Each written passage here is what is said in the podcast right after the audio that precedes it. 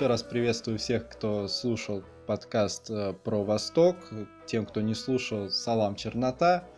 И мы будем говорить про то, э, какие цели в дедлайн должны преследовать команды западной конференции. Сейчас мы пойдем по порядку, то есть с первого места к последнему.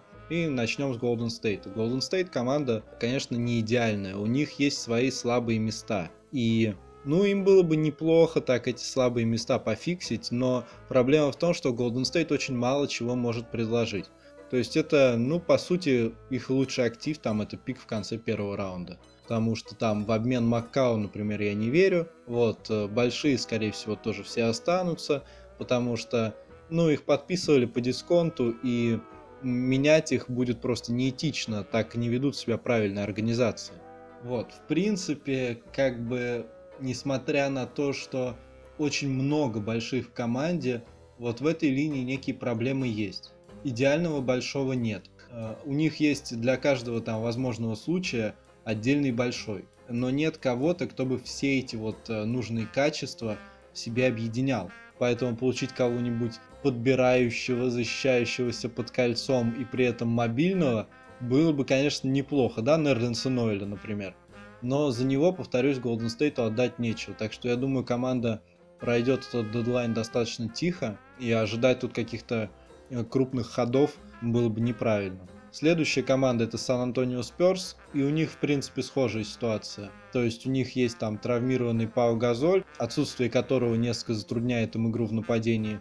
Но как бы Газоль-то вернется, и сейчас там отдавать что-то серьезное, чтобы как-то подменить Газоли, который вот-вот вернется, но это неправильно. Вот, они вроде как боролись за Стэнли Джонсона, ну потому что он укладывается, в общем, в концепцию команды. В принципе, есть еще один игрок, очень похожий на Стэнли Джонсона.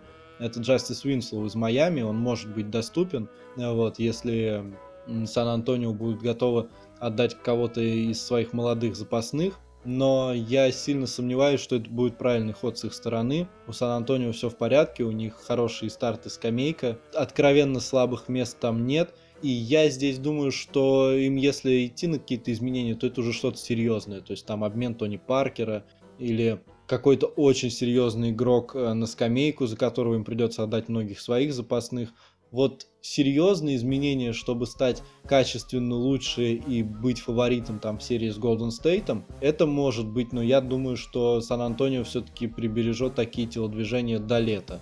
В дедлайне я думаю, что они, как Golden State, будут вести себя достаточно тихо, вот, э, но если что-то и предпримут, то это будет, вероятно, что-то совсем микроскопическое, то есть они, как и Шарлот, э, на какие-то полумеры размениваться не будут, или ничего, почти ничего, или прям реально серьезные перемены. Идем дальше, Хьюстон Рокетс. Хьюстон свою миссию на дедлайн, похоже, выполнил. У них теперь в команде сразу два претендента на лучшего шестого причем два главных претендента, два единственных претендента, если можно сказать, два единственных.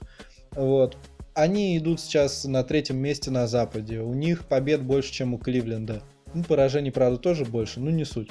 А, в общем-то, очень сильная команда. У них а, идеально подобрались исполнители, и тренер, и менеджер. У них вся эта вот система как сложившийся пазл выглядит. И учитывая то, что они выменили себе Лу Уильямс там за мешок картошки, э, воспользовавшись э, тем, что Лейкерс э, дали Ирвину Джонсону пару часов поработать без присмотра пеленки, это уже очень грамотный ход. Может быть, они попробуют еще выцепить себе какого-нибудь мобильного большого, вот, но тоже вряд ли станут отдавать за него что-то серьезное. То есть, если э, будет э, доступен на рынке там тот же Решон Холмс, например, они могут за него побороться.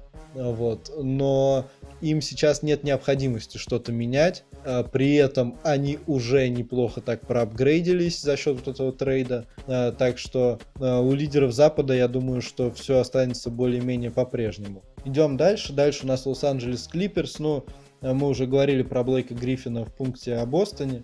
Э, вроде как Блейк может быть доступен. И Крис Пол уже вроде как договорился о продлении. Это на самом деле, конечно, ни черта не значит, потому что Буги тоже договорился о продлении с Сакраменто, вроде как. Э, вот. Тем не менее, это не помешало ему обменять в итоге безо всякого продления. И Клиперс, как я уже неоднократно говорил, они снова столкнулись с травмами, и пока не очень понятно, в какой форме они подойдут в плей-офф. То есть они могут вообще в идеальный подойти, потому что и Пол успеет восстановиться и набрать форму, и Гриффин не успеет еще раз травмироваться. И они прям вот выстрелят, и будет у них все круто, и они все продлятся, и будут там претендентами еще пару лет на Западе. Но может быть, что организация, глядя на все эти травмы, подумает, да, походу Пол и Гриффин в одной команде это перебор, и то, что сейчас по Гриффину ведутся переговоры с Бостоном, это, безусловно, любопытно. Вот, но игрока сопоставимого уровня э, Бостон предложить вряд ли может. По крайней мере, на ту же позицию. А значит, что и вот эта вот договоренность о соглашении с Крисом Полом, она, скорее всего, аннулируется, потому что ну, если вот он в паре с Блейком не смог э, пройти второй раунд, то смысл ему оставаться там уже без Блейка в команде, которая, скорее всего, за Гриффина получит там ворох пиков. Вот, так что у Клиперс сейчас очень сложная ситуация. Что бы они ни предприняли, это будет риск. Остаться с Блейком – это риск э, снова травмы одного из ведущих исполнителей и возможности ухода всех ведущих исполнителей летом ни за что. Вот. Э, с другой стороны, если они сейчас идут на трейд с Бостоном, они, скорее всего, получают там молодежь и пики, а значит, они гарантированно теряют Криса Пола, и это уход там на перестройку на ну, пару-тройку лет. Э, им, конечно, не позавидуешь. Интересно, как поведет себя Док Риверс в этой ситуации. Мне единственное, что я надеюсь, что если они все же обменяют Блейка, то они не продешевят и срубят за него по максимуму. Идем дальше. Дальше у нас Юта Джаз. И Юта это еще одна команда, как и Клиперс, которая может продать своего мощного форварда. У Фейверса вроде все неплохо, но их команда слишком зависит от Габера. И Фейверс не идеальное, не идеальное дополнение к Габеру. Габеру нужен какой-нибудь стретч фо, и я не удивлюсь, если, например, а, какой-нибудь Уилсон Чендлер перейдет. А, такие игроки, как Фейверс, они все равно востребованы. То есть они, может быть, не укладываются в тренд, но большие, которые умеют набирать очки, они всегда популярны. Опять же, самому Денверу Фейверс не нужен, вот, но он кому-нибудь может пригодиться. И вот эта вот сделка, когда э, Фейверс уезжает в обмен на э, Уилсона Чендлера или Данила Галинари, она, в принципе, мне видится Э, вполне такой рабочий. Нужен какой-то подгабер, растягивающий четвертый, может быть, и кто-то вот из пары комбо-форвардов Детройта здесь будет к месту. То есть от Юты можно ожидать такой серьезной активности в дедлайн. Тут вот появились недавно слухи о том, что они готовы вернуть Дэрна Уильямса. Это, конечно, тоже интересно. Тут вопрос еще в том, что за Дэрна попросят. Вот, у Юты одна из самых э, легких платежек в НБА, поэтому они могут взять там Дэрона просто так, то есть ничего за него по сути не отдавать, только там, не знаю, пик. Вот, если есть возможность там отхватить Дэрона просто так, по сути, то это, конечно, интересное дополнение. У них там будет три комбо-гарда, Джордж Хилл, э, Дэрон Уильямс и э, Данте Экзом. Они как бы вроде не считаются комбо-гардами, но они могут ими быть, потому что Дэрон и Джордж Хилл, они с броском, вот, э, Джордж Хилл может играть без мяча, поэтому я думаю, что это жизнеспособная сделка, если Даллас согласится там на какой-нибудь пик, вот, э, в котором гораздо больше заинтересован Даллас, чем сама Юта. Я думаю, что это может быть обоюдовыгодная сделка. Юта получит в команду еще одного опытного игрока, который э, в удачный вечер может неплохо зажечь, э, получит некую глубину э, на позиции первого номера. Вот и в принципе, конечно, если такие две сделки пройдут, то для Юта это будет очень такой серьезный дедлайн. Идем дальше. Дальше у нас Мемфис. И Мемфис это такая команда, которая постоянно находится в поиске какого-нибудь э, скорера мощного. Ну вот Лу Уильямса убрали с рынка, возможно, возможно, например, Свеги. Я видел, что где-то его предлагали как один из вариантов. А, Ник Янг, в принципе, может вписаться. Он не то чтобы грит and grind, но он на такую роль как бы подобных игроков и не бывает. Вот, поэтому актив, в принципе, э, вполне такой подходящий. Ждать чего-то крупного от Мемфиса я бы не стал. И вот как раз что-то в стиле обмена на Ника Янга, то есть игрока ротации, это то, что может произойти, то, что было бы логичным. Идем дальше. Дальше у нас Оклахома, и Оклахома это команда, которая после ухода Дюрента, ну, достаточно жестко нуждается, а, в легком форварде, и, б, в игроке, который смог бы разгрузить Уэсбрука в плане набора очков. Тут, конечно, э, первое, что приходит в голову, это Данила Галинари, потому что он на трейд-блоке. И Оклахома вроде как может что-то предложить, там тот же Абринус может поехать в Денвер, например. Трейд Абринеса и Морроу на Галинари он вроде как проходит. Я думаю, что, ну, Денвер может попросить еще какую-нибудь накидку там в виде пика второго раунда, но, в принципе, сделка обоюдо выгодная, потому что у Денвера есть э, ресурсы, чтобы растить Абринуса, Э, тот же Моро вроде как э, впишется вполне, да у него и контракт истекающий, так что он тут, в общем, для равенства зарплат в основном. Следующий как раз идет Денвер. Денвер должен продавать очень много. У них есть Мюррей, конечно, у них есть Йокич, есть Фарид, который вроде более-менее туда к Йокичу, ну как-то вот они сработались но я не думаю, что Фарид какой-то неприкасаемый. Неприкасаемых вот двое. Мюррей и Йокич. Все остальные должны подбираться под эту пару. И это разыгрывающий, который может действовать без мяча, и это форвард, который тоже может действовать без мяча и желательно не только бросать, но еще и врываться в краску.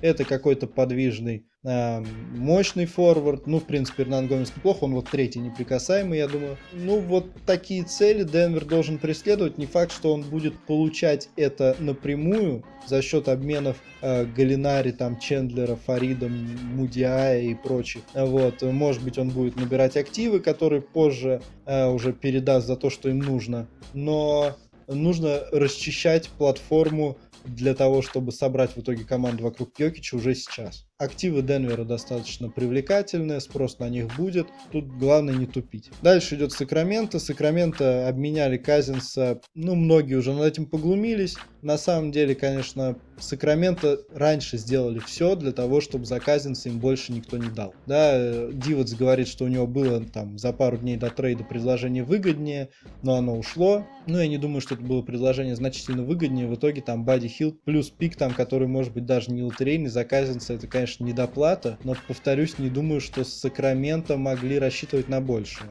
Вот, по крайней мере, некачественно больше. Чуть лучше эта сделка могла быть, но могла быть, кстати, и чуть хуже. Вот, а теперь они должны строиться вокруг своей молодежи, а они должны набирать новую молодежь.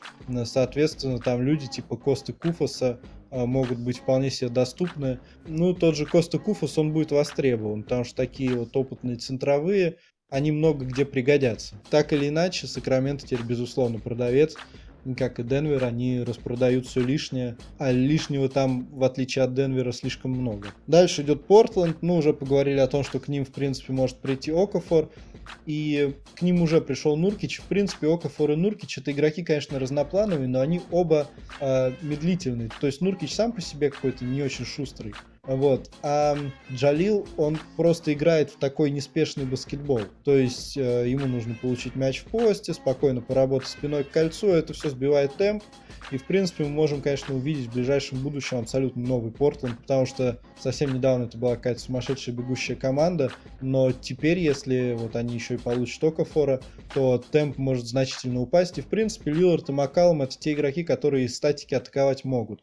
Конечно, им проще атаковать в темпе, но всем проще атаковать в темпе. Это скореры элитные, и они могут набирать очки и в сложном нападении. Я бы не удивился, если бы они попытались несколько разгрузить платежку, потому что видно, что Крэп, например, ну, не оправдывает ожидания, и э, где-нибудь в команде, где ему больше будут доверять, где у него будет роль важнее, он может и раскрыться. Поэтому, несмотря на его масштабный контракт и невыразительную игру, некий спрос на него быть может. Вот, и я бы на самом деле даже не стал исключать э, того, что они могут обменять кого-то из пары своих суперзвездных комбо-гардов. У них там летом три пика, Лиларда они заперли в команде надолго, Поэтому они могут себе позволить перестраиваться, они могут за Макалому получить сейчас очень много, и они могут подобрать какую-то, ну, новую команду. Все же потолок конкретно этого Портленда, он проглядывался. Он в лучшем случае был достаточно высок, но все еще не чемпионский. Вот, так что э, от Портленда можно ожидать активности в этот дедлайн. Я думаю, что перестройка, которая вроде как должна была начаться год назад, но там были слишком хорошие для этого результаты,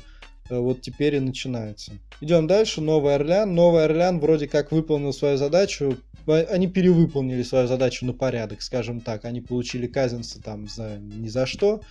Но теперь они сталкиваются с ситуацией, когда у них серьезная команда, серьезной команде нужны серьезные игроки, им не нужны суперзвезды, но им нужны какие-то надежные люди, на которых можно положиться. В принципе же у них игроки, конечно, достаточно опытные по большей части, там те же Каспи, там а, центровой этот французский с непроизносимой фамилией, Ван Декстер, Каннингем, Соломон Хилл, а, Терренс Джонс, Итуан Мур, это все люди, которые ну, у них есть опыт. Они, правда, никогда не показывали какой-то игры серьезного уровня, вот, но они все опытные. И это, конечно, все затрудняет, потому что это игроки, которые, ну, должны быть где-то на краю основной ротации. Обменять их куда-то, где нужна молодежь, не получится, потому что они не молодые. Обменять их куда-то, где э, нужен результат здесь сейчас – не получится, потому что эти люди никогда результат не давали. И апгрейд для Нового Орлеана, он будет выглядеть достаточно проблематичным. Повторюсь, учитывая то, что они э, свою там задачу перевыполнили уже, они могут быть и весьма пассивны в дедлайн. Но вот единственное, это Тим Фрейзер, он может э, кому-то пригодиться, и за него можно что-то получить. Вот. Следующая команда это Dallas. Dallas, как мне кажется, должен сейчас искать игроков, которые максимально близки по возрасту Барнсу, Кари. То есть это люди, которые вот-вот войдут в свой прайм. Конечно, готовность принять на себя мусорные контракты здесь не очень помогает, но, например, Ален Крэп из Портленда может быть весьма востребован в Далласе, но я не думаю, что Портленд его отдаст просто так. Портленд еще, скорее всего, попросит что-нибудь накинуть. Ну, я думаю, что где-нибудь там за пик второго раунда сторгуются. В принципе, от Далласа можно ожидать многих сделок, э, но Даллас не критически заинтересован в них, он может их провести, может не провести, ну предложите что-нибудь нормальное, ну отдадим вам. Не предложите, ну нас так неплохо кормят. Идем дальше, дальше у нас Миннесота, Миннесота, который уже не первый год торгует Рики Рубио, Миннесота, которая теперь торгует еще и Шабазом, и Миннесота, у которой, ну, в общем, есть некие проблемки в защите под кольцом, для них, а, наверное, приоритетной целью был бы Ноэль, но Ноэль сейчас может быть дюже дорог. Потому что я уже говорил, если Филадельфия отдает куда-то Окафора, то она остается с Эмбидом и Ноэлем на пятерке. И отдавать еще и Ноэля, это значит оставаться там э, с Эмбидом и Хомсом на пятерке. А это уже как-то ну, совсем неэтично. Вот, поэтому э, Ноэль может выйти в Миннесоте в копеечку. Другое дело, что это может окупиться. И обмен, например, Ноэля на Лавина, ну, там, с какой-нибудь доплатой со стороны Миннесоты, символической там в виде пика второго раунда, потому что, понятно, Лавин в этом сезоне уже больше не сыграет, видится мне весьма перспективной темой. Ну и, естественно, ждем обмена Рубио на Роуза, мы его ждем давно. Дальше у нас Лос-Анджелес Лейкерс. Лос-Анджелес Лейкерс, наверное, хотели бы скинуть уже или Мозгова, или Денга, хотя бы кого-нибудь одного. Ну, видимо, лучше Мозгова, потому что он не играет совсем. Э, но это будет э, достаточно проблематично. Ну вот, они не настолько заинтересованы в сливе этих игроков, чтобы этот слив было реально осуществить. Потому что к ним нужно будет нагружать пики, а зачем Лейкерс нагружать пики? У них пока все нормально, им не критически важное место в платеж. Вот из более такого реального, наверное, этот трейд э, с Ви Джеем Пи, который напрашивался давно, они вывели его сейчас на пик стоимости, там, возможно, вообще за всю карьеру, и Ник Янг может принести э, Лейкерс там кого-то молодого взамен или какой-нибудь неплохой пик. Это та сделка, которую нужно провернуть. И будет очень забавно, если в итоге Пеленка за Янга получит больше, чем э, Джонсон за Лу Уильямса. Мы переходим к самому дну. Phoenix Suns, 15 команда в западной конференции, 29 команда в лиге, хуже них только Бруклин, намного, но тем не менее. И Феникс, у которого пока вроде разговоры идут только о Пи Джее Такере, должен тоже торговать всеми. Это вот одна из тех команд, которым цепляться вот прямо сейчас вообще не за что. И когда я говорю торговать всеми, это не значит, что они всех продадут прямо сейчас. Нет но это значит, что доступны должны быть там очень многие люди. Конечно, они оставят букера, они оставят молодых больших, э, вот, но Бледсо, Найт, Такер, Чендлер, все эти люди должны быть доступны. На них на каждого найдется покупатель. Тот же Бледсо сейчас в неплохой цене должен быть. Вот, поэтому все, кому нужны игроки из Феникса и у кого есть драфт-пики, э, или кто-то очень молодой, естественно, они должны вот сейчас звонить и получать свое. Потому что Феникс это безусловный продавец, и э, ну как бы по-другому и быть не может. Вот как-то так я вижу грядущий вечер. Спасибо, что слушаете. Всем удачного дедлайна. Это был подкаст «Игра в ассоциации» и всех благ.